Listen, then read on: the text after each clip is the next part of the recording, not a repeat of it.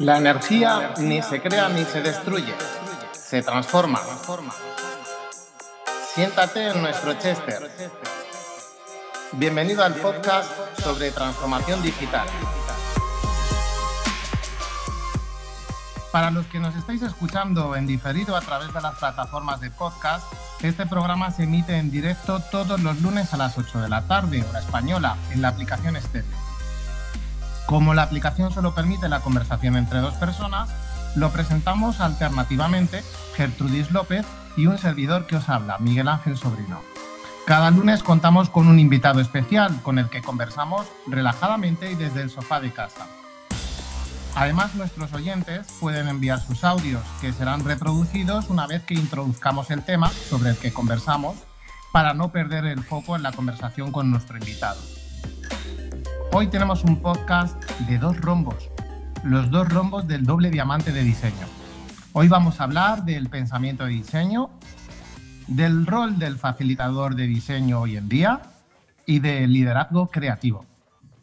Nuestro invitado de hoy es cofundador y director creativo de Thinkers Co. Le encanta remangarse y ponerse manos a la obra, sea cual sea el desafío a afrontar. Formado como diseñador industrial, su verdadera pasión está en el conocimiento de las personas y la hibridación de conceptos. Coautor de la Impedia, un manual desarrollado para generar ideas a través de 80 herramientas, es además profesor de diversos programas y escuelas de negocio orientado al mundo del emprendimiento. Tras el éxito de la Impedia como manual de referencia y la, la Biblia que todos los design thinkers llevamos en el bolsillo, pues han publicado el Workbook de la Designpedia, un libro práctico donde nos proponen una serie de itinerarios de innovación para crear soluciones de impacto para el cliente a través del design thinking. Hoy se sienta en el Chester Changemaker Rafa Zaragoza. Bienvenido, Rafa.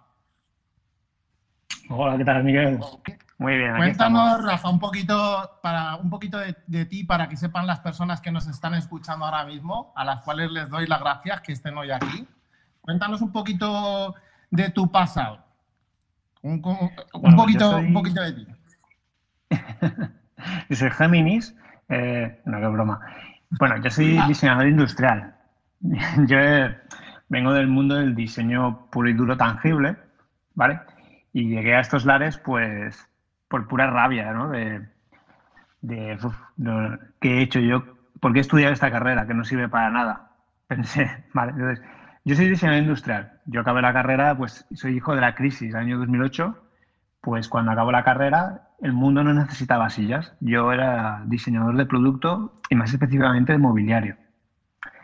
Entonces, en ese, en ese viaje hasta donde he llegado a montar esta agencia, Thinkers, Tampoco te voy a contar más por lo que has contado tú. Si quieres lo contamos más en detalle luego. Pero cómo llegué de, esa frustración de he tirado mi carrera por la he tirado mi vida por la, por la basura porque he estudiado una carrera que no sirve para nada y encima he hecho un máster. Hostias, ¿qué hago ahora? Eh, en ese periplo, ¿vale? ¿Cómo llegué a ser como un... ¿Cómo llegué a ser un thinker? ¿Vale? Bueno, yo te pongo un poco de antecedentes. El, a mí el mundo del diseño me ha traído siempre muchísimo, ¿vale? Pero yo no sabía ni que se llamaba diseño. Para mí era visualizar ideas. Es decir, yo no tengo mucha destreza, ahora pues tengo más con el tiempo, con la edad, pues de comunicarme, pero yo me comunicaba fatal. Por eso, por eso un poco el inicio de estos muñequitos que yo hago es porque se me da fatal comunicarme. Se me da, se me da relativamente comunicarme bien con dibujos, pero con palabras y, y demás y, y hablado, pues me costaba mucho. Entonces a mí el dibujo pues me ayudaba un poco a esto, a comunicar conceptos, ideas. Imagínate los conceptos, que son cosas muy abstractas. Entonces, ese, ese, ese filón es el que fui viendo cuando yo estudiaba la carrera en diseño. ¿Qué pasa? Cuando yo acabo la carrera, tuve la suerte de que nos juntamos seis compañeros del máster, ¿vale? Que acá justo acabamos, y como buen diseñador, pues hacemos un estudio de diseño. Tuvimos la suerte que que nos empezaron a dar muchos premios. Yo, por ejemplo, yo soy premio tres años seguidos de premio JUE del Ministerio y tú dirás, joder, súper reconocido, nos mandaban a ferias a Dubái, a Milán, a Estocolmo, pero yo los fines de semana era camarero. Decía, algo, algo no está bien, no puede ser. Uno de los diseñadores jóvenes más prestigiosos, junto con mis compañeros, que nos den tantos, tantos premios, que nos saquen tantas revistas, que nos hagan tantas entrevistas y, y no podamos vivir de esto. Algo pasaba, que, que el mundo no necesitaba sillas. Entonces, eh, en esa fractura, pues dije, oye, pues yo no quiero saber nada más del mundo del diseño, porque no tiene sentido lo que estoy haciendo. Y ahí es cuando yo me salgo de este, de este grupo de diseñadores, con estos amigos, ellos continúan con su estudio. Eh, acabé en una cosa que se llama Alicia, que se llama la, es una, como el brazo armado del Bulli. ¿Vale? Esto es año 2011 y en el año 2011 pues el Bulli está, está cerrando ya. Pero yo, yo quería, quería estar allí en el Bulli, como no me aceptaban, empecé a escribirles a una cosa que se llama Alicia, que era alimentación y ciencia, que era como un departamento que ellos tenían sobre innovación y cómo se hacían las cosas, las cosas que se hacían en el Bulli, cómo utilizar a los mortales. Esos procesos que se inventaban en el mundo culinario, ¿vale? Llegarán al resto, al resto de mortales. Claro, yo ahí aportar valor no hice mucho. Yo me cogieron por pesado y porque les escribí mucho, pero les gustaba mucho perfil y por ser muy, muy, muy, muy, muy pesado. Entonces, me aceptaron tres meses allí y ahí es cuando la cabeza me implosionó. Me implosionó porque yo realmente estaba acostumbrado a, a ser un diseñador y como en todas las carreras creativas, yo tengo la razón.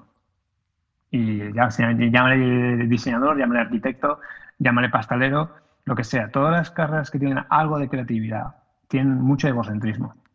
Y es algo que pecaba mucho yo, que arrastraba del mundo del diseño. Yo, hacía sillas para mí, para, para vender entrevistas, para irme a ferias, pero me las sudaba el usuario, tres pueblos. Ya. Entonces, por eso yo creo que nos daban tantos premios porque eran muy, muy rápidos, cosas muy locas, pero no aportaban valor, que ese es el problema. Entonces, cuando, cuando entré en esta, en esta fundación, ¿vale? Ahí lo que me impresionó realmente no es tanto el centrarme en el usuario, porque eso vendrá después, fue el tema de cómo abrían el proceso creativo. Hasta ese momento, para mí el proceso creativo era para mí como un lenguaje. Es decir, yo lo entiendo y lo hago a mi manera. Y no sé cómo hacen las cosas. Llámale eh, llámale, yo qué sé, el chispazo, llámale lo que tú quieras, pero sentía que no había un proceso. Yo me venían las cosas por, por curiosidad, porque yo leo mucho, me gusta ver cosas, siempre estoy para arriba abajo curioseando y yo voy haciendo conexiones. Pero esto no era trazable para mí. Es decir, me servía cuando yo me enfrentaba al mundo del mobiliario, que yo tenía dominio, pero no con campos que no, que no conocía. Entonces, sí. cuando vi el tema del mundo de la cocina y cómo en esta. Porque aquí todos eran del ex bullis, por decirlo de alguna forma. Cómo había en el proceso creativo, ahí es cuando la cabeza se me quedó. Porque de repente los cocineros, que son gente que no te comparten la receta, que te deberían matarte para compartirte cualquier cosa, de repente estos abren todo. Todas las recetas se han abierto, pero eso tiene una cosa buena, que todo el mundo podía participar en el proceso. Entonces, ahí ya me dejó un poco averiado ¿vale? Yo, yo eso lo viví, luego lo, con, lo he ido reflexionando y lo he ido pensando y digo, hostia, esto me afectó mucho. Con, ya acabé el stage este y me asocié con mi, con mi ahora es mi socio, Juan, Juan Gasca. Y él, él estudió esto del pensamiento del diseño. Yo no tenía ni idea de qué era esto. Él se fue a estudiar a Berlín, esa, él, le llamaba mucho la atención de cómo los diseñadores se estaban metiendo en el mundo de los negocios, ¿vale? Y se fue a Berlín a estudiar esto fue uno de los primeros que estaba, con esto fue hace 10 años, y fue de los primeros que iba para allá a ver qué era esto, los primeros, como, era esto de idea que llegó a Europa y querían como extender sus ramas, pues se metieron en la universidad y, dieron programas gratuitos a todo el mundo, ahora es de pago, sí o sí, ¿vale? Él se metió allí y igual, cuando él acabó, yo también acabé lo mío en, esto de Alicia y nos juntamos con una mano delante y una mano detrás, es decir, ¿y la qué hacemos? Hostia, porque eh, nos gusta hacer cosas, pero el mundo del diseño es que está muerto, no tiene sentido. Y es cuando pondamos el thinker. Oye, ¿qué somos? Entonces empezamos a pelotear, oye, pues somos diseñadores, diseñadores que pensamos, diseñadores, y al final dijimos, quita la palabra diseño, no tiene sentido, somos pensadores. Ya. Y es un poco como nació la compañía. ¿Qué pasa? Que hasta que la compañía es lo que es la compañía en el año 2012, pues mal vivimos como podemos. Es decir, como nadie, como no tenemos ningún reconocimiento todavía, porque en el mundo del diseño sí que teníamos reconocimiento como, porque teníamos renombre, pero en el mundo de los negocios teníamos cero nombre, en el mundo de las empresas mucho menos, empezamos a montar compañías. Cuando decimos montar compañías, ahí me he pasado un poco, montar startups. ¿Qué quiere decir montar startups? Pues validar modelos de negocio para crear algo luego escalable cuando montas tu compañía. Y ahí empezamos a jugar.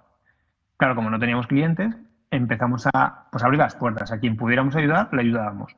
¿vale? O incluso nosotros montamos las nuestras cuando veíamos una oportunidad. Ahí, por ejemplo, nacía lo que, lo que te hablaba sobre la artesanía digital, el bla bla, el bla, bla, bla, bla, bla de los barcos, una aplicación que hicimos para el tema de Alzheimer, que era un banco de recuerdos, ¿vale? Entonces, todo esto nos fue dando nombre y poco a poco nos fueron metiendo en escuelas de negocio, que nunca de diseño. Por ahora está empezando, pero escuelas de diseño no les entendía. En, en, escuelas de negocio nos fueron, nos fueron metiendo y claro, poco a poco ahí, pues a la gente le molaba el cómo piensa un diseñador a la hora de abordar un problema y el tema de cómo empatizar con el cliente. ¿Vale? Ahí es cuando yo poco a poco iba entendiendo el, el poder del usuario. ¿Por qué? Porque a mí se me agotaban las ideas. Es decir, eh, casi le daba el proceso creativo al usuario porque es que, tío, no sé qué coño quieres. Al final, tengo que entender qué necesitas, te voy a proponer algo y contigo voy a co-crear. Y eso es lo que mejor se me daba. Desde ahí, por esa parte, empecé a, explotar a lo bestia. Es decir, creaba ideas muy mínimas, ¿vale? Con necesidades que iba encontrando, ¿vale? Cuando era un proyecto, pero era el usuario el que remataba la faena, por decirlo de alguna forma. Es decir, yo no tenía conversaciones con el usuario de qué te gusta, qué no te gusta. Eso la gente te va a decir, pues que sea gratis. ¿Qué te va a decir? No, mira, te enseño este concepto. ¿Tú lo utilizarías, no utilizarías? ¿Conoces algo parecido? ¿Por qué no lo utilizarías? ¿Qué es lo que te impide? Ahí yo sacaba mucha, mucha, mucha, mucha, mucha creatividad para luego montar los conceptos. Claro, preguntando e intentar entender por qué. Que es lo que más me, me chirreaba. Entonces, en ese momento todavía éramos pues dos socios, compañero Juan Gasca y yo, ¿vale? Teníamos nuestro nombre Thinkers, pero no habíamos montado ni la compañía ni nada, porque no tenía sentido, éramos dos autónomos. El Thinkers era como un paraguas. Y de vez en cuando hacíamos algún proyectillo, pero poco. Éramos más, más pura formación. Y mundo startup que no daba de comer por ese momento. Entonces, ¿qué nos pasaba? Que de repente ahí empezaron a hacer empezamos a atar cabos. Eh, lo que te contaba de Fundación Alicia, ¿vale? Sí. ¿Qué pasa? Que ese, esa obsesión de abrir el proceso, abrir el proceso, de repente, sí. cuando, nos cuando hacíamos las formaciones nos damos cuenta de que luego la gente que nos preguntaba dónde podía encontrar bibliografía, bibliografía había para aburrir, ¿vale? Pero no, no conseguían engancharlo. Entonces, nació un poco Disampedia. Disampedia es como un librito que montábamos sobre nuestro proceso creativo. ¿vale? Que es el pensamiento de diseño, que es el doble rombo, viejo que, era, que no tiene ningún misterio. Lo que hicimos es cosas que aprendimos del mundo de la carrera de diseño, cosas que conocimos del mundo de emprendimiento, de la parte de testear, o cosas que entendíamos de la parte de investigación de guerrilla, ¿vale? Para luego nosotros aplicarlo de una forma ágil, porque no tienes muchos recursos en el mundo de emprendedor. Y naces el libro. Pero más que un libro al principio, eran unas fichas, una, una pequeña baraja que teníamos en las sesiones a la gente le gustaba mucho y dijimos, pues, oye, ¿por qué no montamos el libro? las herramientas, ¿no? Que veis utilizando en las dinámicas y sesiones. Claro, esas herramientas las, las, pegamos en un libro. ¿Y qué pasó? Que en ese momento se nos fue de la mano la compañía. Vale, a partir de ese momento eh, era muy fácil vender lo que hacíamos. ¿Por qué? Porque habíamos abierto el proceso creativo, el proceso de, de cómo llevar un proyecto de pensamiento y diseño, desde la parte de mapear, la parte de explorar, la de construir y testear, con sus herramientas y la gente empezaba ya como a entender qué les estábamos contando, porque al principio era como una caja negra, que es lo que nos pasaba siempre en el mundo del diseño o en cualquier proceso creativa. Hay una caja negra que tú no sabes qué ha pasado y de repente escupe tres soluciones. Es ahí cuando el, cuando el cliente que te ha contratado dice, pero ¿por qué, no es, ¿por qué eso es azul? ¿Por qué ese botón va ahí? Porque no sabe qué ha pasado en la caja negra, entonces siempre te va a cuestionar de repente nosotros abrimos la caja negra, no existe esa caja, ¿vale? Y toda la gente puede aportar. Es más, debe aportar, porque es tu compañía. Tú conoces más a tu cliente, tus procesos y hasta dónde puedes llegar.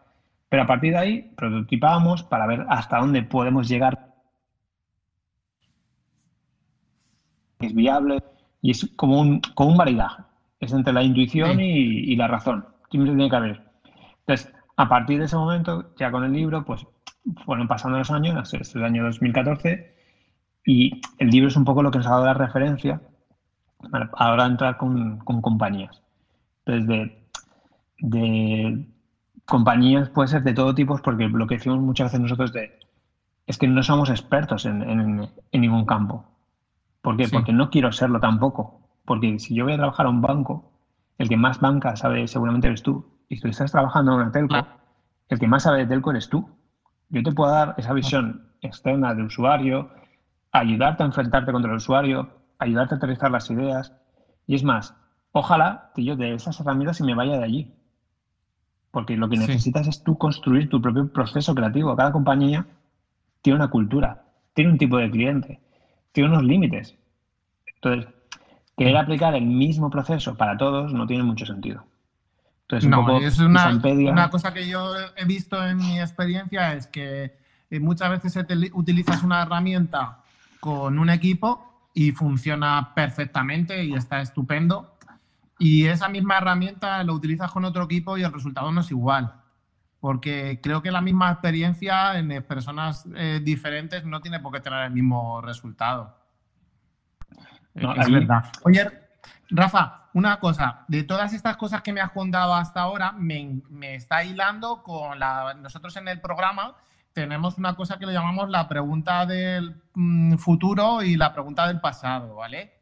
Entonces, en el podcast anterior que estuvo de invitada Esther, del Rey, estuvo hablando de la creatividad, ¿no? Esther hablaba de que cuando somos pequeños mm, somos súper creativos, jugamos con los Playmobil y hacemos eh, casitas y fuertes comanches y hacemos de todo, se nos ocurren un montón de ideas locas, ¿vale? Pero luego, según vamos creciendo, esa eh, creatividad, pues como que queda un poquito secuestrada porque eh, vamos hacia, pues tienes que estudiar una carrera, las matemáticas, la física, la química, o sea, algo de provecho en la vida, ¿no? Y a la hora de la verdad, cuando luego te enfrentas en un trabajo y ya eres adulto, pues a la hora de sacar la creatividad como que alguien te la había secuestrado, ¿no? Entonces ella estuvo dando una serie de pistas y de consejos de cómo podíamos eh, liberar esa creatividad y nos lanzó una pregunta eh, para el invitado del futuro, que es, es tú hoy, ¿no? Y eh, la pregunta que nos hacía, que te hacía Esther, va muy enlazada con esto que estabas tú comentando hasta ahora, ¿no? Porque Esther es una persona que eh, estudió ingeniero de telecomunicaciones y llegó un momento de su vida en el que tomó conciencia de que había perdido esa creatividad y que la quería retomar. Entonces ella a partir de ahí llegó a un puesto de trabajo como Agile Coach, ¿vale? Sin embargo, otras personas a lo mejor llegan directamente al puesto del Agile Coach y luego ya empiezan a entender las metodologías y los marcos. Ese no fue tu caso, por lo que nos has contado, que tú vienes de una carrera de, diseño industrial, ¿no? ¿Y en qué momento fue ese que tú tuviste un crash catacroc? O sea, nos has contado que te has tenido varios, pero ese crash catacroc que te hizo en el cerebro de... ¿Cuál, identificarías que fue? de todo esto que nos has contado hasta ahora. Más de, creerme, de, creerme esto de la, filosofía de empoderar al usuario, de ponerlo en el centro del pensamiento de diseño. El crack que yo tuve es, por ejemplo, yo venía del mundo del diseño, de diseño de, producto, de mobiliario. Obviamente hablas con el usuario, no, no siempre hablas con el usuario, pero no empatizas mucho con él. Tú intentas entender qué necesita y luego se lo propones. Lo que me hizo crack realmente es cuando me enfrenté a un problema que no tenía ni puta idea. ¿Qué quiere decir eso? Por ejemplo, yo cuando ya acabé mi carrera y acabé ese periodo de estudio de diseño, pues empezamos a montar startups, por decirlo de alguna forma, pero, pero algunas yo tenía cierto control. Por ejemplo, cuando hablamos la startup esta de, del artesano, yo vengo del mundo del diseño de producto y la artesanía pues, es algo que me gusta mucho, la, cerámica, tenía cierto conocimiento. Vale, uno, uno de los problemas que nos enfrentamos, uno de los primeros clientes que tuvimos, fue un colegio de abogados, fue como una asesoría de abogados. ¿Vale? Algo feo. hostia, se puede innovar aquí. Y claro, yo le decía a Juan, Juan, ¿dónde nos vamos a meter? No tenemos ni puta idea de esto, no, tenemos ni idea. Que nos van, nos van a comer vivos. Yo es que no tengo ni idea. ¿Qué, le vamos a contar a esta gente? Entonces, tú tranquilo, si solo tienes que seguir la metodología. Tú tienes porque ellos, ellos nos dirán qué necesitan y sobre ellos nos dirán qué problemas tiene su usuario y déjate llevar. Y yo, pues bueno, ahí es cuando empecé a creer. ¿Por qué? Porque de repente dije, es verdad, no tengo ni idea, me voy a dejar llevar. Y en vez de ponerme a la defensiva, creativamente hablando de siempre estando proponiendo cosas, empecé a escuchar. Pero, ¿qué mm. queréis si no queréis de este proyecto? Yo en ese momento no, lo facilitaba a mi compañero, yo no tenía ni idea. Yo estaba ahí callado viendo, viendo qué estaba pasando, pero lo, mejor que me puede pasar es, me callé y empecé a escuchar. Y entonces, con cuatro o cinco preguntas socráticas, sacas oro. ¿Vale? Sacas oro y ahí es cuando empecé a entender el valor de la cultura del diseño. El valor de la cultura del diseño es, es por ejemplo, esta frase es muy buena de, de, la pareja de, ¿cómo se llama? La silla muy famosa de, bueno, ahí, ahora no me acuerdo el, es una pareja, es una pareja de diseñadores, son, en pareja, y, ellos hablan que los límites del diseño son los límites del problema. Primera premisa. Si tú entiendes el límite del problema, entiendes todo. Y eso es lo que nos pasa muchas veces. Cuando ponemos a diseñar, te pones como loco a generar cosas. Y antes de generar cosas, pues obviamente te vas una vuelta por internet y empiezas a, inspirarte, pero eso no es entender el límite. Es una parte de creatividad dura y pura hay una parte muy importante previa que es profundizar en el usuario. Y para eso, antes de profundizar en el usuario, tienes que profundizar en la persona que te ha pedido el problema, porque es el que más sabe del problema. Y si ves que no tiene mucho conocimiento es cuando saltas a investigar. Entonces, aquí la gran premisa es que el límite del problema es el límite del diseño. Entonces, esa parte que dice crack es cuando cerré la boca y empecé a escuchar. Que es lo que nos pasa al 99% de los diseñadores no sabemos hacer eso. Ya. Y, hay una tendencia ahora, por ejemplo, ahora. Dime, Sí. No, no, no, dime, dime tú. Sí, dime tú. Eh, sí, el que está aquí escuchando como el, el mundo del diseño. Se deja como platos. El mundo del diseño, por ejemplo, pues ahora, por decirlo de alguna forma, el mundo del UX, de la experiencia de usuario, se está agarrando y está pecando de los mismos males que yo huía. Está haciendo pantallas muy bonitas, pero que no cumplen una función. Ya. O que luego, que luego no se pueden implementar. Le está pasando como el, mm. Design Star, que yo al principio aspiraba a eso cuando yo salí de la carrera. Yo quería hacerme una silla que cueste 20 millones de, dólares y me la compre Brad Pitt. Y que se venda en Miami Basel, que es una feria de arte y diseño. Pero entendí que eso no aportaba valor. Y solamente soy dos elegidos en el mundo, pero es, una tontería luchar por eso. Pues no está pasando ese nivel, por ejemplo, en el mundo del, del o del, pero está pasando con la pantalla bonita. Yo la pantalla bonita porque es lo más tangible. Entonces, está empezando a ver ese, mal otra vez. La gente no calla, solo, solo propone, propone, propone, propone, no escucha. Entonces, ahí y encima muy rápido, ¿no? cambios muy rápidos todo el rato. Claro, no dejen que se asiente nada y al final las necesidades humanas son las mismas. Mutan la forma, pero en el fondo es lo mismo. Entonces, ahí es el gran problema. ¿Cómo, cómo consigues profundizar en esa necesidad? el crack yo lo tuve ahí cuando aprendí a callarme. Genial. Rafa, ¿para ti qué es el design thinking? Más que el design thinking, yo creo que nos hemos equivocado de término. Para mí el design thinking es eh, cómo, cómo aplicar la visión de la forma de pensar de un diseñador a la hora de resolver problemas. Pero diseñadores, te hablo lo diseñador, el, bien entendido en la materia. El que primero entendía el problema y luego generaba soluciones. Lo que nos ha pasado en la última década ha sido de locura. De proponer, proponer, proponer, pero creo que escuchar poco. Entonces, para mí el pensamiento de diseño es, que es muy fácil la pregunta. Es de, para mí es la, la, forma que tiene de pensar un diseñador aplicada al mundo de los negocios. Porque el diseño se está empezando a meter en el negocio, que lleva años. Ideo fue el, pionero con esto de metamos a los diseñadores en el negocio, que no sean los que pinten el brief, que no pinten la, solución, sino que diseñen ellos el brief. Sí, que muchas veces te viene con la solución del director de marketing que ha tenido la super cojo idea, ¿no? Claro, a lo mejor si, te coge como diseñador, eso es un diseñador, pues agencia de diseño. oye, mira, tú ya me das las premisas, yo las pinto. No tiene ningún misterio. Pero ahí oye, que es una profesión loable, ¿eh? decir, oye, si hay alguien que, te paga por pintar lo que él quiere, lo haces, no tiene ningún misterio. Pero ahí, por ejemplo, el diseño no, no es eso.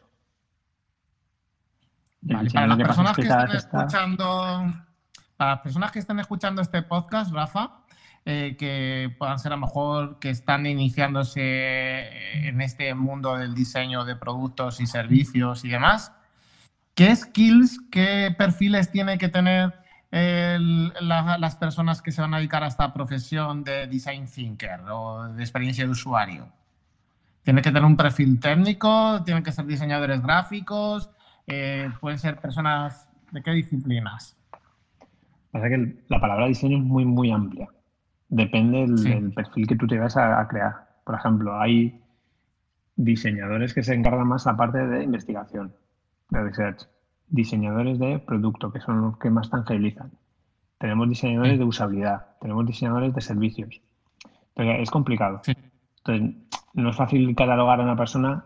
El tema es, yo creo que es imprescindible el tener escucha activa. Sí. Saber manejarse la incertidumbre. Es decir, mm, que no te, que no te paralice si algo no sale bien. Cómo saber moverte por ahí. Y saber dominar a, las fases de divergencia y convergencia. ¿Qué quiere decir esto? Divergencia es cuando hay que saber cuándo tienes que abrir el foco y saber cuándo tienes que cerrar el foco. Que es algo que el diseño, el problema y la virtud del mundo del diseño es que es una como una mezcla de, diferentes carreras, por decirlo de alguna forma, o diferentes disciplinas. ¿Por qué? Porque el arte es divergencia pura y las ingenierías son convergencia pura. Y ahí en medio está un poco la, la parte de diseño, es divergencia y convergencia, divergencia y convergencia. Y esto no, nace con la profesión. La profesión nace en los años 20 del siglo pasado, con la Bauhaus.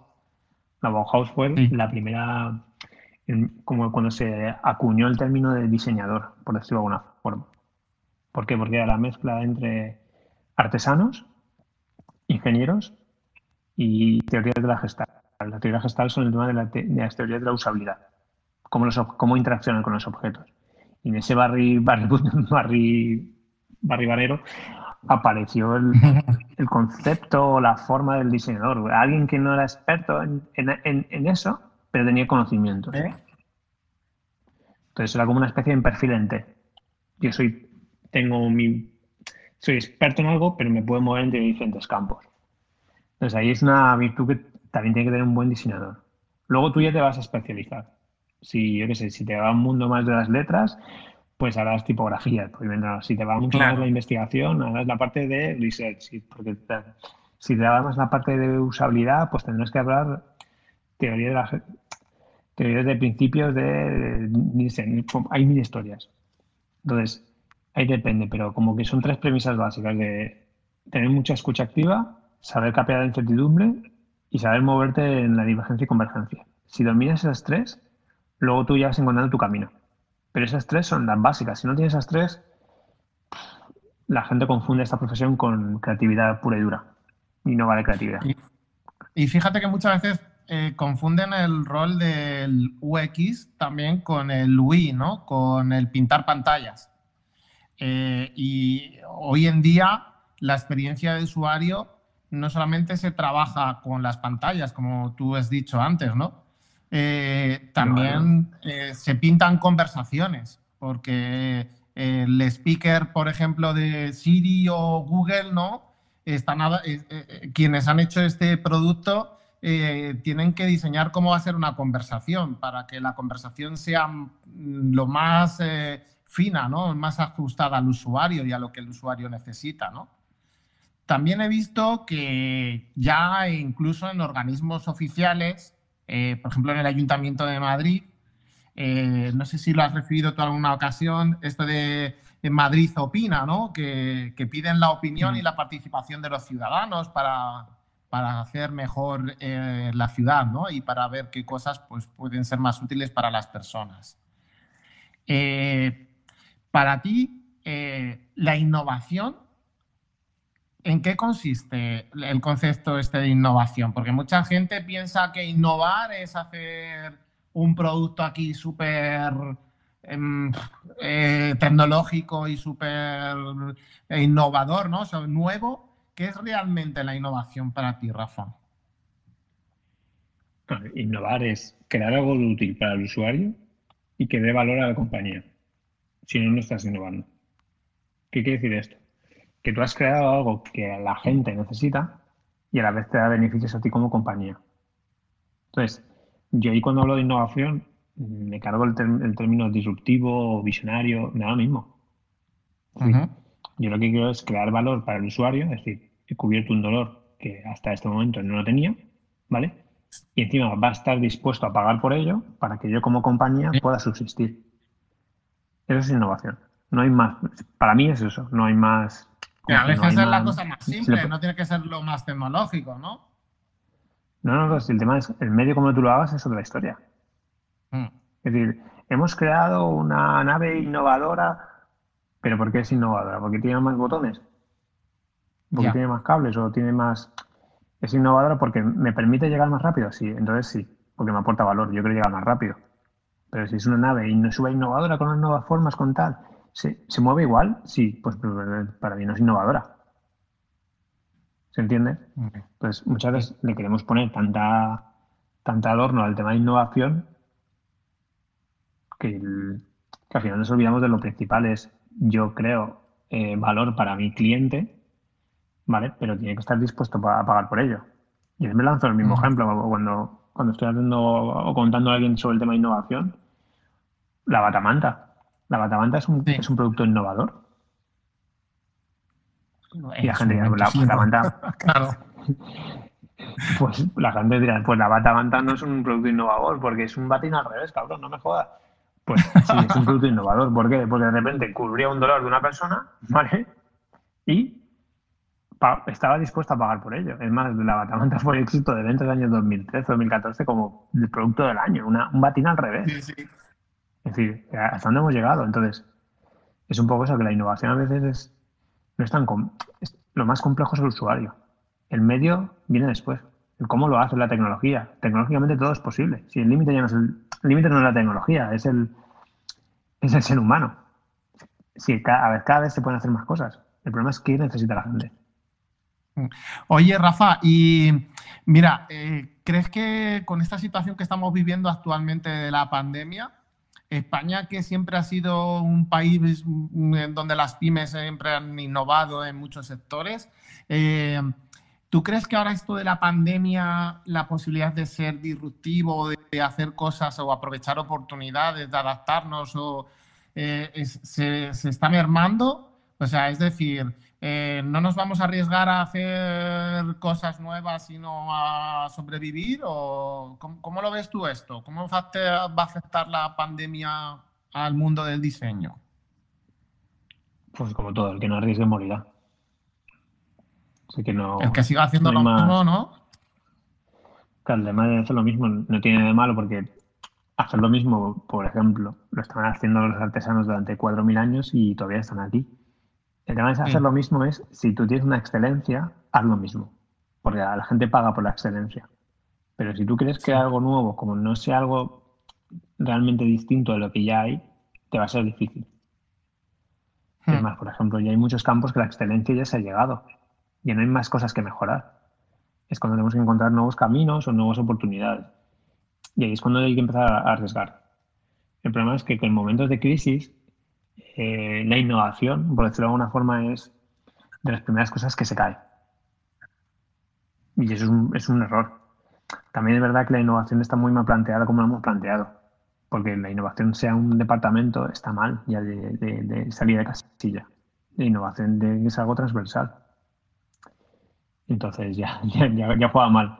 Por eso nosotros muchas veces cuando hablamos, ya la palabra innovación casi la quitamos del discurso, es diseño.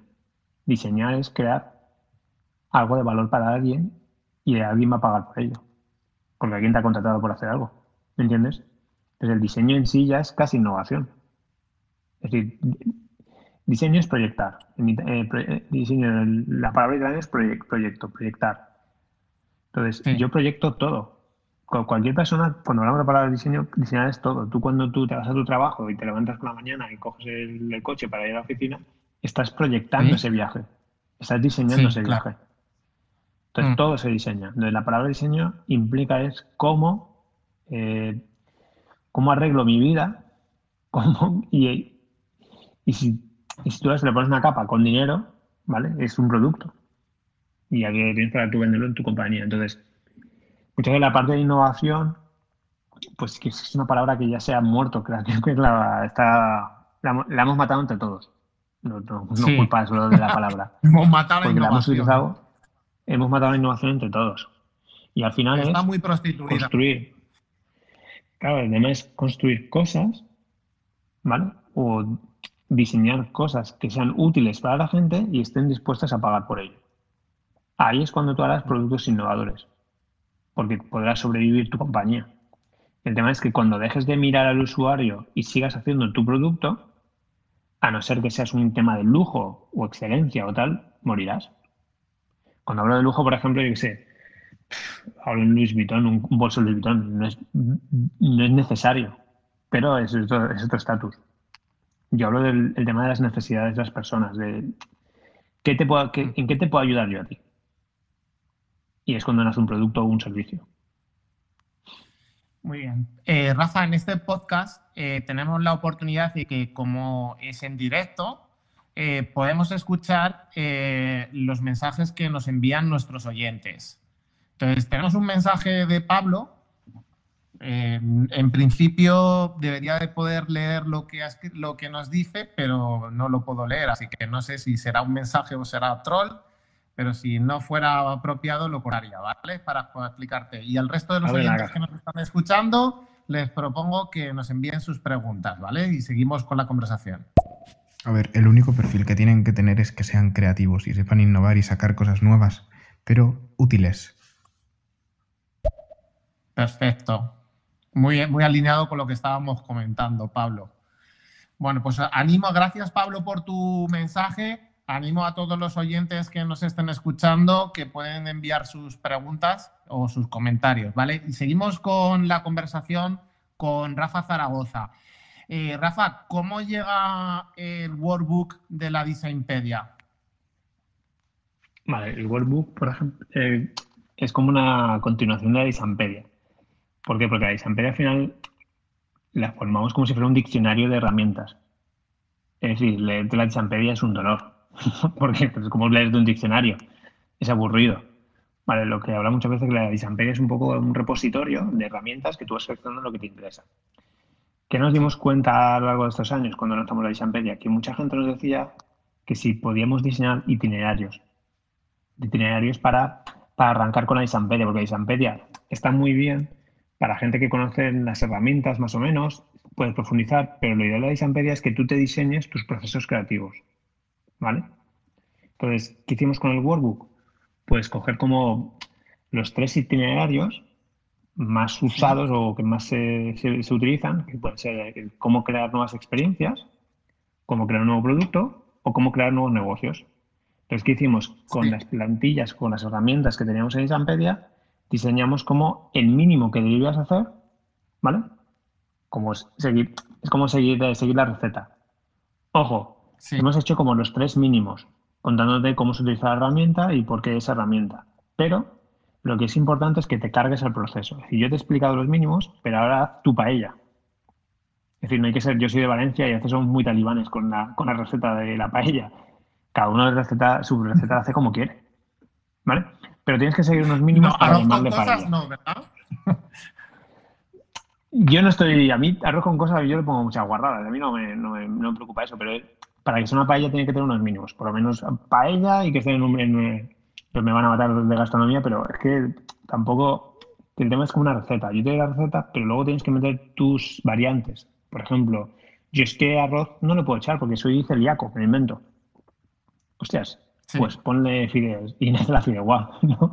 Entonces, eso es lo maravilloso, el tema es que, que tú cojas el proceso, ¿vale? Este es el itinerario mínimo, hazlo, cuando más o menos te manejes, ahora empieza a meter más herramientas, porque tienes la, la Isampedia que te- está capada de herramientas, pero tienes que ir Sí. poco a poco de cero, no puedes pasar de cero a 100. Es como si te doy una bicicleta y llevas las ruedecitas. Primero practica esta rueda, ¿vale? Y cuando te sientas libre, quítate las ruedecitas y ya te vas incorporando otras ruedas. Entonces, la, vale, ¿y qué tengo que tener en cuenta cuando, ¿qué tengo que tener en cuenta cuando voy a elegir un itinerario? ¿Qué es lo que tengo que tener en cuenta para saber qué itinerario coger o no? Hombre, ahí, pues lo que te decía, por ejemplo, si quieres diseñar un producto, el de producto. Si es a la hora de generar nuevas experiencias, por ejemplo, cuando hablamos de Customer Experience, pero aquí hablamos de quiero rediseñar una experiencia. Yo ya tengo un producto, lo que quiero es cambiar la experiencia. Pues el itinerario este. Y otro, el de modelos de negocios, es cuando a lo mejor yo tengo un recurso o un modelo y quiero reinventarlo o rehacerlo. Ese sería el de modelos de negocio. Sí. Entonces ahí el nombre te lo indica, pero básicamente es eso, es decir, o diseñar nuevos productos. Cuando hablamos de producto, producto, servicio, ¿vale? Porque el producto en sí, tangible, cada vez es más difícil que haya un producto solamente tangible, ya está ligado a un servicio cuando queremos diseñar experiencias, es decir, yo tengo mi producto o servicio cerrado, por decirlo de alguna forma, y yo quiero reinventarlo. Por ejemplo, las telcos, la mayoría tienen el mismo producto, pero tienen que reinventar la experiencia. Sí. Es decir, porque me voy a otra compañía porque vale un euro más barato. Puede ser, pero no, no, no creo. ¿Vale? Y luego la de modelos de negocio. Es decir, yo ya tengo mis modelos, pero tengo que crear uno nuevo. Pues puede ser este. O puedo mejorar mi modelo de negocio. También puede ser este de modelos de negocio. Todas se parecen mucho, los itinerarios, lo que pasa es que hay como herramientas. La experiencia de diseñar, en diseñar nuevas experiencias, pues tienes el Customer Journey. Si tienes que hacerlo sí o sí. Bueno, el de diseñar modelo de negocio, pues tienes el Business Model Canvas. Si no, no, ¿cómo vas a visualizar un negocio? Entonces, no cambia mucho. El de producto es un poco más híbrido entre los dos. Muy bien. ¿Cuál es tu herramienta favorita de todas las que tienes? Hombre, para mí, una que, me, salva me salva el culo de, de, todas las sesiones que puedo hacer. Es una que le llamamos Brainwall. Yo hago una pregunta socrática abierta y dejo que se pegue la gente. Y es cuando yo empiezo cualquier taller, cualquier discusión, cualquier tema. Por ejemplo, imagínate que tienes que eh, crear un nuevo modelo de negocio hipotecario. No tengo ni puta idea, sinceramente. Pero si me encargan ese proyecto, primera herramienta que hago siempre es Brainwall. Oye, ¿qué retos nos encontramos a la hora de crear una nueva hipoteca? Y la gente empieza a lanzar. ¿Por qué? Porque está el de finanzas, está el de marketing, está... Y con todo ese contenido es cuando yo ya puedo empezar con ese conocimiento del taller. Porque me van a decir, es que el problema no es de la hipoteca, el problema es del déficit de no sé qué. Vale. Y ahí es cuando empiezas a rascar. Entonces, para mí esa es la herramienta de destrucción masiva porque es, coge cualquier pregunta abierta y que la gente ponga sobre la pared. y además que te permite alinear a las personas y están todos en el mismo escalón, ¿no? Claro, porque cada uno va a hablar de su libro. Sí. Y si está cerrado el foco en lo que quieren hacer o no, o ese, pues no sé, el sexo de Los Ángeles. Yo con, con, esa, herramienta puedo detectar si la gente está alineada, si tienen conocimiento, si no saben ni para qué me han convocado. Entonces, solamente con esa herramienta, que es muy sencilla, que es una pregunta, es una pregunta en abierto, lo que, lo que les obligo es que en vez de hablar entre ellos, pues lo pongan en POSIT. En el mundo analógico, pues lo que te digo, coge un taco de POSIT y escribe las cuatro cosas que te preocupan de la pregunta que te he hecho. Ponlo en la pared. Claro, cuando somos seis, siete personas, hay un buen volumen de información. Esto mismo, pues si lo replicas en un miro o en un mural, lo mismo, es que es más fácil. Hmm. Y Ahora con estas herramientas digitales tenemos la opción de, eh, de convergerlo más, ¿no? que con los post, bueno, igual que con los post-it, pero ¿qué ha cambiado ahí en ese aspecto? Del analógico al digital, yo creo que el digital es más, más, eh, más explosivo. Tienes que prepararte mucho más un taller en digital que un, taller en analógico. Con una conversación en analógico. y los post y ya iban listo. Y ahora, en cambio, requiere una preparación, ¿no? Más que preparación, y creo que tienes la misma, lo que pasa es que improvisar te, cuesta un poco más. Porque si tú vas en una sala y de repente ves que no cuaja la cosa, pues de repente, venga, chicos, venimos para esta esquina, vamos a hacer otro ejercicio. Claro, esto, por ejemplo, en un mural o en un miro, tienes que tener todas las herramientas muy preparadas ya para poder hacer esa improvisación. Entonces ahí el digital es como te, requiere mucho más dominio. El analógico es como con cinco preguntas te hacer un taller. ¿Qué os preocupa? Ponerlo. Vale, de lo que habéis cogido. Ahora, ¿por dónde vamos? Aquí. ¿Qué usuario? Que es lo mismo en un digital, pero en digital a veces la gente se enrosca y tienes que forzarles con plantillas para que ellos, para que forzar la escritura. Y en analógico tú los puedes estar con el látigo detrás. Venga, va, no sé qué. Y es más fluido. Mm. Oye, y una pregunta. Eh, eh, estos itinerarios, eh, a diferencia de Design Sprint, ¿se pueden encajar en un sprint, en un marco de trabajo, por ejemplo, Scrum?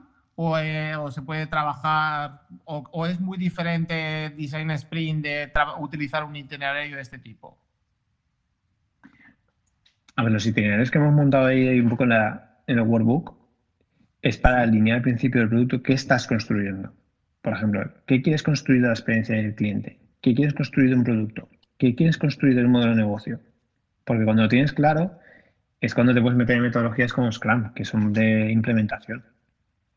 El problema muchas veces es que en muchas compañías, el mundo, mundo Scrum o mundo Kanban, la gente se pone a construir sin tener claro si tiene sentido eso o no. Está claro que al principio se hace su reunión de Inception para qué queremos del proyecto, pero tío, no vale qué quieres tú del proyecto, el sponsor, sino de qué quiere el usuario. Claro. Entiendes, tú, das por hecho que el sponsor, que es la persona que te se encarga, el marrón, ya ha hablado con el usuario y ha validado que eso tiene sentido. Y digo yo que el 90% de veces, a veces eso no pasa. Pues esta parte de pensamiento de diseño son muy, son muy necesarias al principio del todo pero no como una sesión de brainstorming, que esta es un poco la falacia que se está haciendo. Venga, nos juntamos un momentito, que cada uno ponga su mierda y que a ver qué sale. El usuario nos toca con un palo. Estás, estás pecando el mismo mal. Ya. Bueno, he visto en LinkedIn que estáis impartiendo una serie de talleres que vais, me parece, por la edición número 2 o 3 del taller de facilitadores de diseño y luego tenéis otro taller de liderazgo creativo. Cuéntame en qué consisten estos talleres. El de facilitadores de, diseño me ha orientado un poco a la disciplina que está apareciendo de cada vez se necesita gente para diseñar las reuniones, para poner en claro a, las personas. Pero no este tanto con el tema de... que trabajamos todos en teletrabajo y en remoto, pues es imposible tanta reunión que no esté facilitada por un, por un buen facilitador, ¿no? Si no se dispersa mucho el foco. Ahí yo no me refiero tanto a una gestión de tareas de qué, habéis, qué hemos hecho, cómo te has sentido, qué has puesto, ah. por dónde vamos. No parece que tenemos unos pocos problemillas hoy con, el, con la conexión. Eh, sigue, Rafa. Justo, justo me estaban llamando. Mm. Ahora que, por ejemplo, lo que, lo que comentaba el tema de... Que bueno, estaba por el Scrum. De facilitadores de diseño, estábamos hablando. Ah, vale, pero el tema de facilitadores de diseño, por ejemplo, esa figura cada vez es más, como más necesaria por el tema de cómo alinear a los equipos y facilitar la sesión para que si llegan a una solución o, detección de un problema. Sí. Vale, no es, no es, tanto de nos juntamos porque tareabas que es un poco de ahí. El coach al final es una persona que ayuda en facilitar eso. Facilitar que el proyecto vaya para adelante, que los equipos estén, que gestionen los equipos, mover las tareas. Pero esta parte de facilitación va orientada más a la parte de diseño. A la de cómo detectar oportunidades, ¿vale? Y cómo crear esas sesiones de generación de conceptos. Pero siempre con la voz del usuario. Entonces ahí el tema de facilitaciones de diseño lo que intentamos es dar como una serie de, por decir, alguna de una serie de, tipologías de dinámicas que te puedes encontrar cuando hay foco cerrado, cuando no hay foco cerrado, cuando tienes poco tiempo, cuando tienes mucho tiempo, si hay ideas previas, si no hay ideas previas, porque eso te va a decir qué, qué dinámicas puedes utilizar, ¿vale? O cómo estructurar una sesión, la importancia de los rompehielos al principio, o saber en qué fase te encuentras de divergencia, convergencia. Pero cuando hablamos Me encanta porque tú siempre que haces un icebreaker, tío, o sea, no es el icebreaker abraza árboles, es el icebreaker que tiene luego un aprendizaje que va relacionado con lo que vamos a ver en el taller, tío. Es súper bueno eso. Hay que hacer un poco como el David del Nomo, siempre tiene que haber una metáfora. Yo te puedo hacer una, dinámica de abrazarte, pero ¿por qué nos abrazamos? Que, el tema de rompehielo muchas veces que sí que es jugar, pero aprovecha el poco tiempo que te ha dado esta gente, este tiempo, para darle unos aprendizajes. Es decir, eh, voy a hacer este rompehielo que significa de cómo me tenéis que contar una película eh, con tres iconos. Venga, tiempo. Es como, es un ejercicio to- tonto, ¿vale? Pero a lo mejor este, este ejercicio tonto me sirve para luego decirles, ¿veis cómo se puede sintetizar el mensaje? Pues eso quiero que hagáis con los conceptos. Si habéis podido sintetizar el mensaje, vuestra película favorita, con tres iconos, ¿cómo no vas a sintetizar un concepto? Entonces, siempre tiene que haber un aprendizaje. Y ahí, por Vale, ejemplo, para esos también... facilitadores de diseño, ¿qué es eh, lo que, porque te enfrentas a lo mejor para los personajes que estén en- empezando en la facilitación, ¿qué es lo que peor le puede ocurrir a un facilitador? ¿Por qué, por qué fallan esas sesiones de diseño? ¿Por qué pueden fallar esas sesiones de creatividad? Pues aquí lo de siempre, las personas. Porque si la gente que acude al taller no quiere estar ahí, por muy bien que facilites, va a ser un desastre. Esa es la primera, la primera, primera, primera cosa. Cosas que tú no puedes dominar es el, son las actitudes de la gente. Las puedes tratar de cambiar, pero es que no es tu función. Tú no eres un, un coach. Yo que tú eres un diseñador que está facilitando a la gente para que ponga foco o genere conceptos. Que muchas veces ¿Y mezclamos el tema de las les churras con das? la... ¿Qué consejos le Pues primero das a es los facilitadores? alineate mucho con, el- con la persona que te ha encargado el proyecto. Es decir, si alguien te ha encargado facilitar una sesión, asegúrate que la gente que va al taller va predispuesta y tiene sentido que estén ahí. Pero llegados aquí al punto de que en ese taller a lo mejor tienes cuatro personas o cinco, si es el 100% del- de la gente que no quiere estar ahí, pues pasar el rato. Pero, por ejemplo, si suele- siempre suele haber en, en un taller dos, tres personas que no creen o no ven el valor, si pasa eso, al final lo que tienes que cerrar muy bien al principio son las reglas. Es decir, para que no te salgan trolls a lo largo del proceso, nada más a hacer el taller, lo que tienes que hacer muy bien es definir las reglas del juego. Es decir, equipo, hoy estamos aquí para generar conceptos. Generar conceptos significa que tenemos esta idea y necesito 10 ideas más. Para ello necesito estar en esta fase y pasarme puestos puntos. ¿Alguien tiene algo que decir? ¿No? Vale, pues pasamos.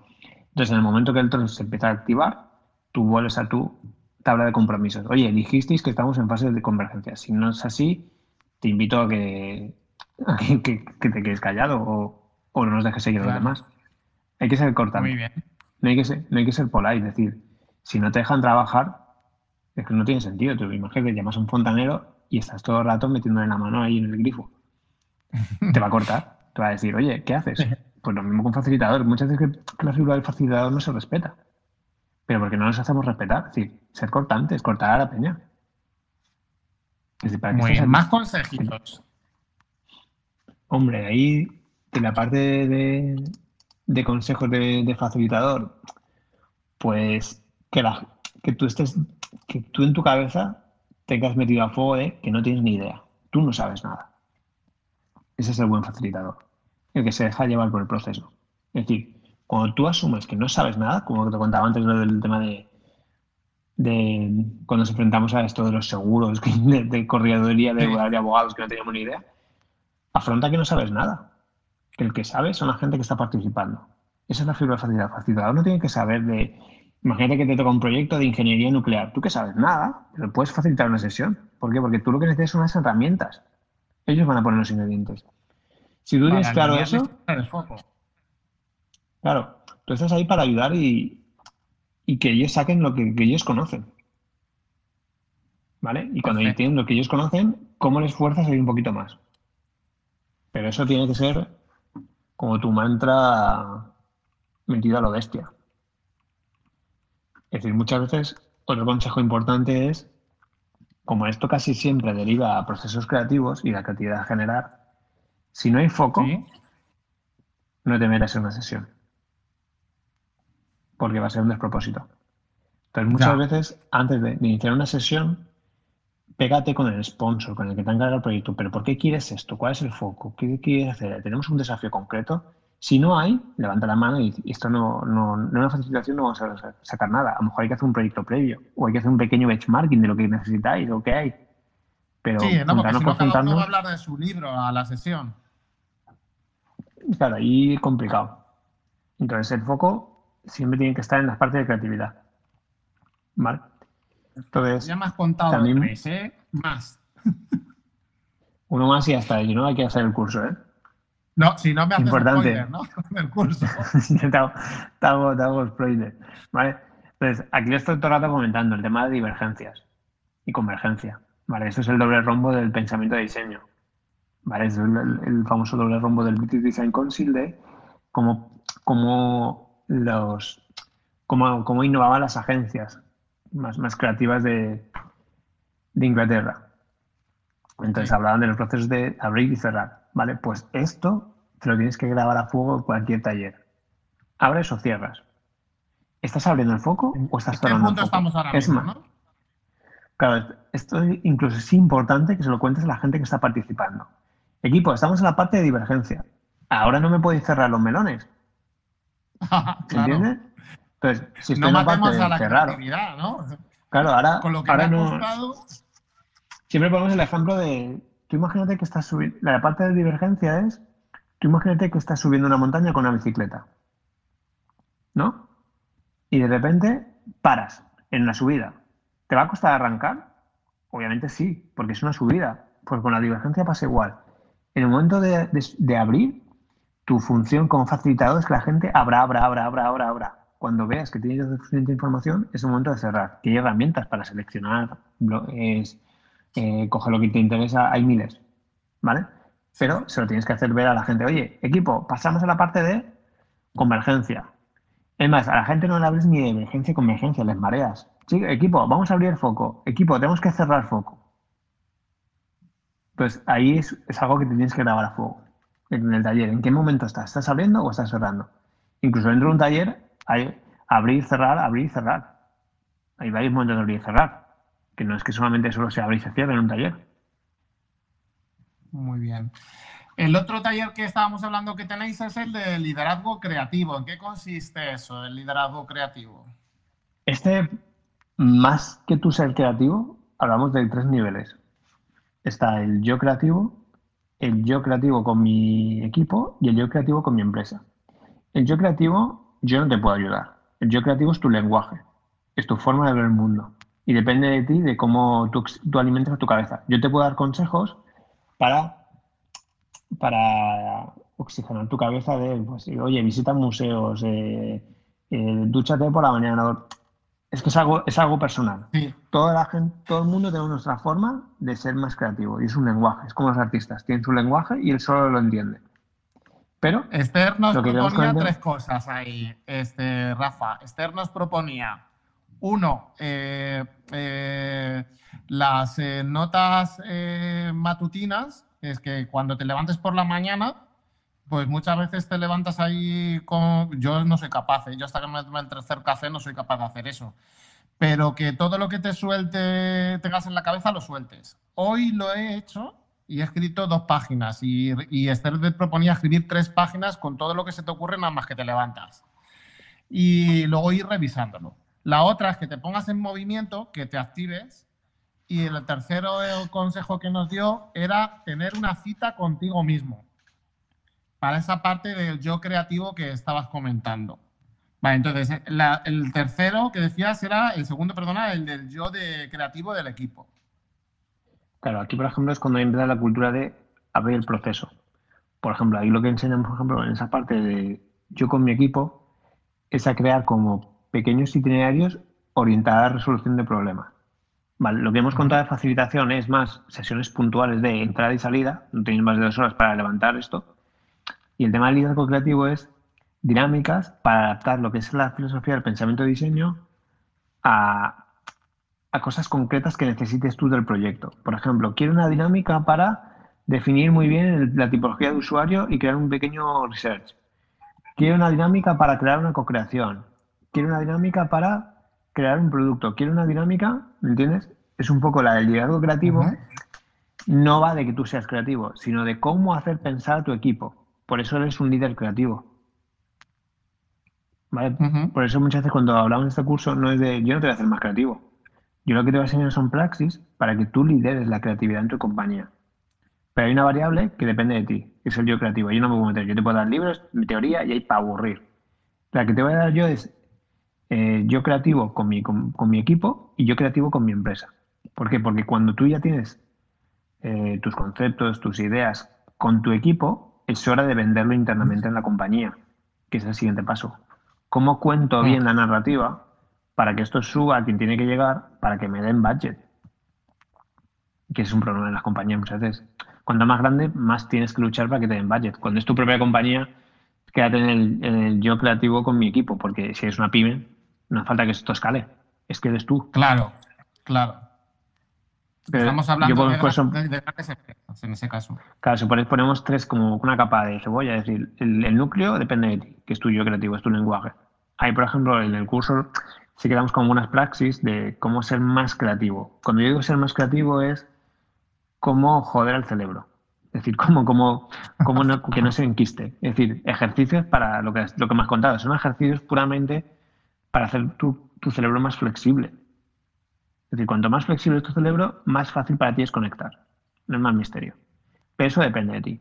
A mí, por ejemplo, a mí me encanta visitar museos. Vivo en Madrid, pero mí es una gozada porque a mí me inspira mucho eso. Hay gente que no le inspira. Lo que dices tú, hay gente que duchándose por la mañana es súper creativo porque se le ocurren las ideas ahí. A mí no se me ocurre ni una. Pero tienes que encontrar tu lenguaje. La parte que habla del yo creativo con tu equipo es cómo haces para sacar el máximo de creatividad de la gente que te rodea. Y el yo creativo de la compañía es cómo vender esa creatividad dentro de la organización para que tus ideas salgan para adelante. Entonces, eso consiste un poco el curso. Está muy orientado a lo que es el pensamiento de diseño, pero muy con mucha praxis de ¿qué necesitas? Pues levantar ideas con los usuarios, co-creación. Pero antes de eso, ¿hay ideas o no hay ideas? No hay ideas, pues entonces no es co-creación. Tenemos que hacer una fase de ideación. ¿Hay foco o no hay foco? Es lo mismo que la de facilitación, pero más extendido porque aquí tienes que ir a hablar con el usuario.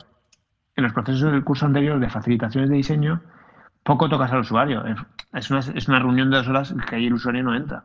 Es difícil. Sí. Entonces, por eso la liderazgo creativo es praxis, técnicas, eh, itinerarios para eso, para cómo sacar el máximo de creatividad de tu equipo. Por eso eres el líder. Si no, sería liderazgo. Perfecto. Muy bien, Rafa. Pues eh, aquellas personas que estén interesados en estos talleres pueden contactar con vosotros a través de LinkedIn o de las redes sociales, vuestra propia página web, ¿no? Que tenéis. Sí, ahí Y bueno, pues vuestros libros que lo están petando, vamos, ¿por qué edición vais ya de la Designpedia? Por lo menos la quinta, ¿no? La cuarta se está acabando, creo que en breve tenemos que sacar la quinta, y hay una edición en Inglaterra. Sí. Y, la, y el Workbook es que lo lanzamos el año pasado pandémico, en marzo, abril, y hasta, hasta que no pasa un año no, no, sabes de cuántos han vendido, cuántos no. Pero va bien, por ahora pinta bien. Va a haber un tercero, a ver qué será. Sí, sí, el futuro es incierto. Eh, hablando de futuro, eh, bueno, espera, tenemos un audio de Gertrude. Vamos a reproducir el audio. Hola Miguel y Rafa, un placer escucharlos y estar eh, aprendiendo muchísimo en este Chester.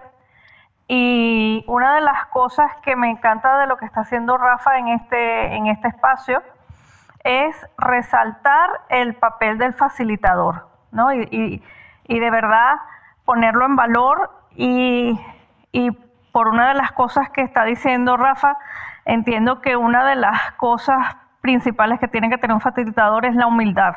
Es decir, reconocer que del, del, tema no sabe y lo que está haciendo es facilitando para los que saben del tema puedan llegar a conclusiones y poder dar y buenas ideas, ¿no?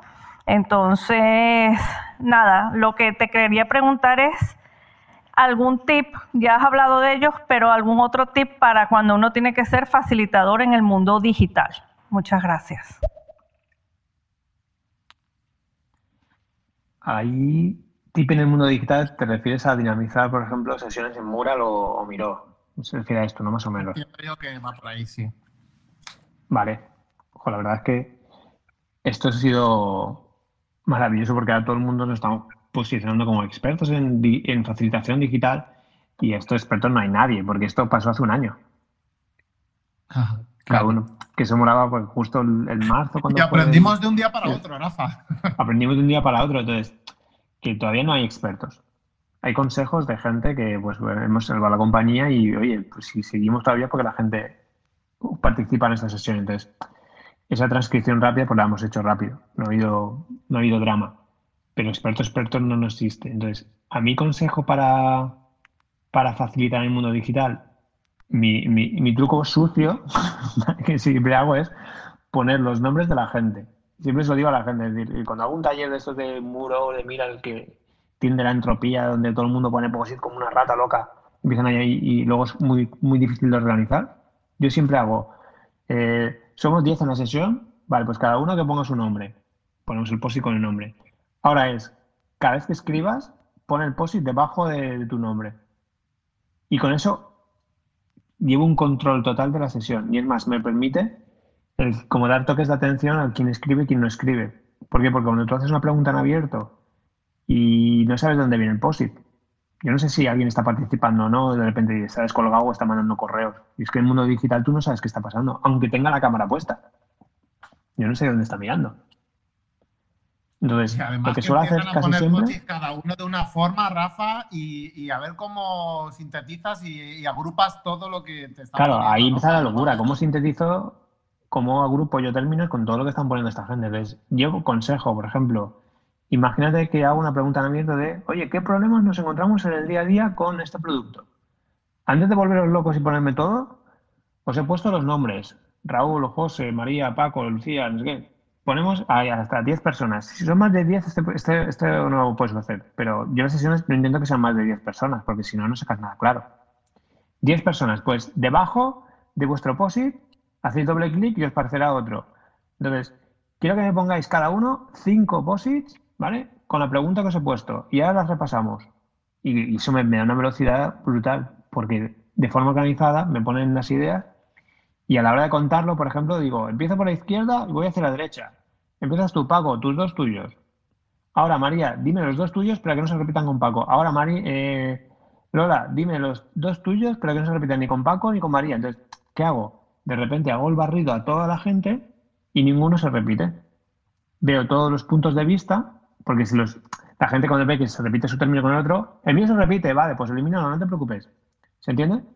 Entonces ahí, a mí el- para mí es lo más fácil para llevar las sesiones, nombra los posits.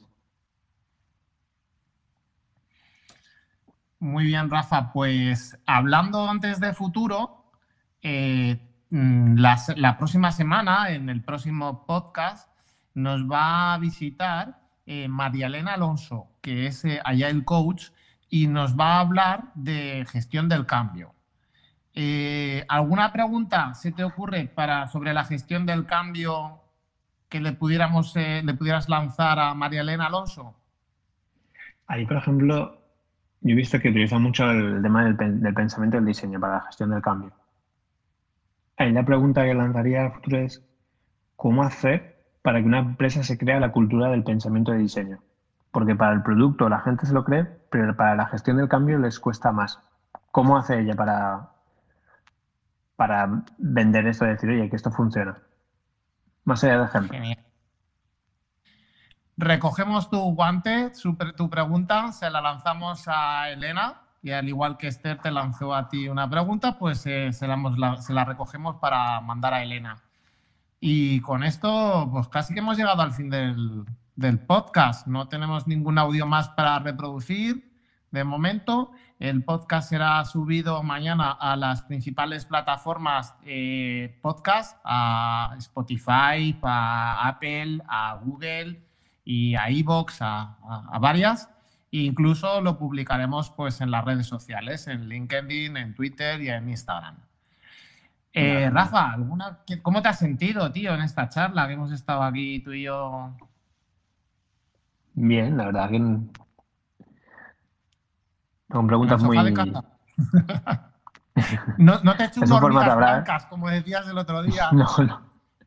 No, la verdad que es un formato bastante, bastante chulo. Al final es escuchar. Está, Bueno, yo me he hartado Es de escucharte, ¿eh? he estado aquí y tomando notas, ¿eh?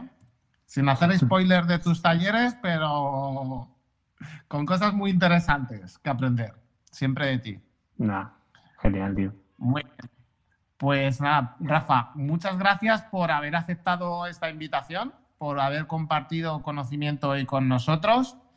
Y bueno, pues nos quedamos con muchos aprendizajes y esperamos verte en otra ocasión cuando saques ese tercer libro. Ahí estaremos. Gracias, Rafa. Hasta pronto. Un placer, Miguel. Hasta luego.